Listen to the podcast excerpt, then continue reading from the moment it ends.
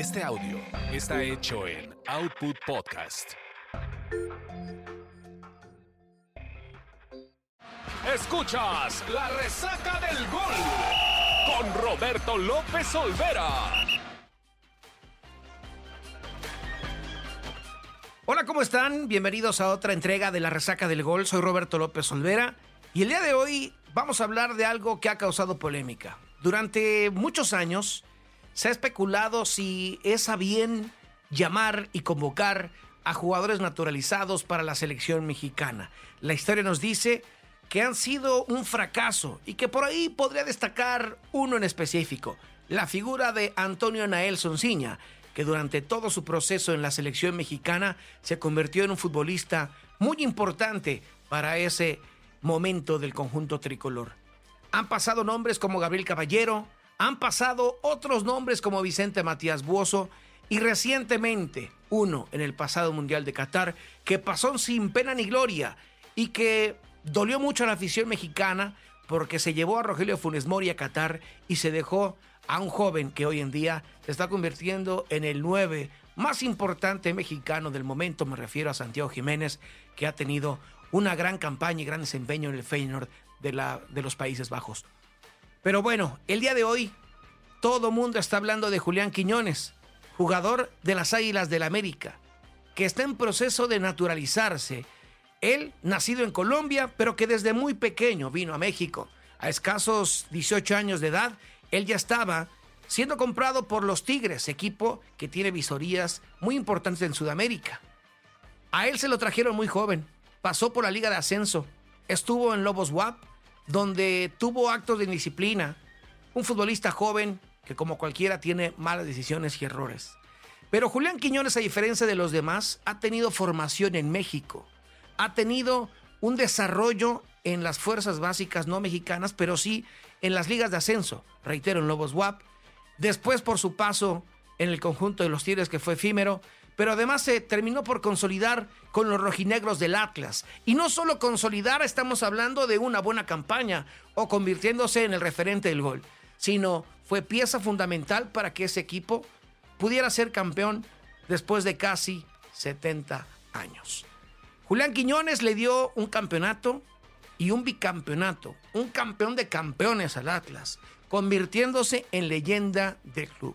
Y así Julián Quiñones terminó siendo el objeto de deseo de todos los clubes del fútbol mexicano. Y terminó en las Águilas del América. Y ahora, en los últimos días, pues se dio a conocer la noticia de que Julián había sido invitado por la selección mexicana a ser parte de un entrenamiento, de varios entrenamientos en la fecha FIFA. Aún no recibe, no aprueba todo su trámite de naturalización, pero eso parece ser algo que es eh, muy cercano a ser. La realidad de Julián Quiñones es que hoy en día no hay un delantero mexicano que cuente con la capacidad físico-atlética del colombiano, del posible mexicano, Julián Quiñones. Hoy en día muchos se dan golpes de pecho y decir, pero es que por eso siempre naturalizados le quitan un lugar a un joven mexicano. La realidad es que tenemos pocos delanteros que estén pasando por buen momento, porque nuestra liga, sí, está infestada de extranjeros y extranjeros de medio pelo. Pero Julián Quiñones no es un delantero de medio pelo. Ha demostrado, siendo campeón, siendo futbolista muy importante en los equipos en los que ha estado, que puede ser alguien que puede dar el eh, cambio, que puede hacer una opción importante en el ataque. Si de pronto hablamos de generalizar las cosas, es hablar sobre que los naturalizados no sirven en la selección mexicana. Pero Julián Quiñones creo que hay que tenerle la oportunidad de verlo, de mostrarlo. Pero lo más importante, Hoy seguimos pensando en Héctor Herrera, seguimos hablando sobre Javier Hernández y seguimos añorando un tan esperado sí de Carlos Vela. ¿Cuál es la diferencia de Carlos Vela y Julián Quiñones? Que Julián Quiñones sí quiere vestir la tricolor. Julián Quiñones tuvo la oportunidad de decir voy por Colombia, pero él decide defender la camiseta de la selección mexicana. Y muchos dirán, ¿por qué por encima de su selección? Porque él se formó aquí porque él se siente como en casa y él lo ha dicho, se siente muy agradecido de lo que le ha dado México a su vida como profesional y a su vida personal. Julián Quiñones quiere brillar con la camiseta tricolor, con la camiseta verde, esa a la que hoy en día mucha afición mexicana le cree muy poco. Vamos a darle el beneficio de la duda a Julián Quiñones. Creo que es un buen atleta, un futbolista muy interesante y reitero, llega para sumar mucha calidad al combinado de Jaime Lozano. Julián Quiñones te necesita la selección. La selección mexicana quizás necesita a Julián Quiñones. Vamos a ver cómo se arma esa dupla, de la cual me gustaría ver, me gustaría ver en el campo. Esa oportunidad, ver un tridente, Henry Martín, Santiago Jiménez y Julián Quiñones. Bueno, para el Mundial 2026 Julián Quiñones pudiera ser pieza clave, lo que hoy en día es toda una incógnita. Ya veremos el día que reciba su carta de naturalización. Yo sí quiero ver a Julián Quiñones vestido con la camiseta de la selección mexicana.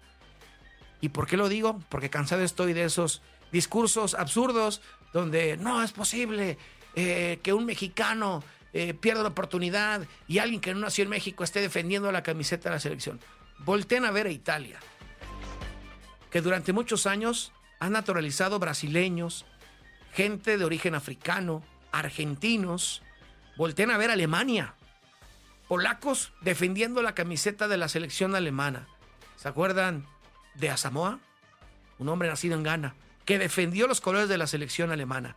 El mundo ha cambiado, el mundo está globalizado y el deporte, creo que más globalizado del mundo está, es el fútbol.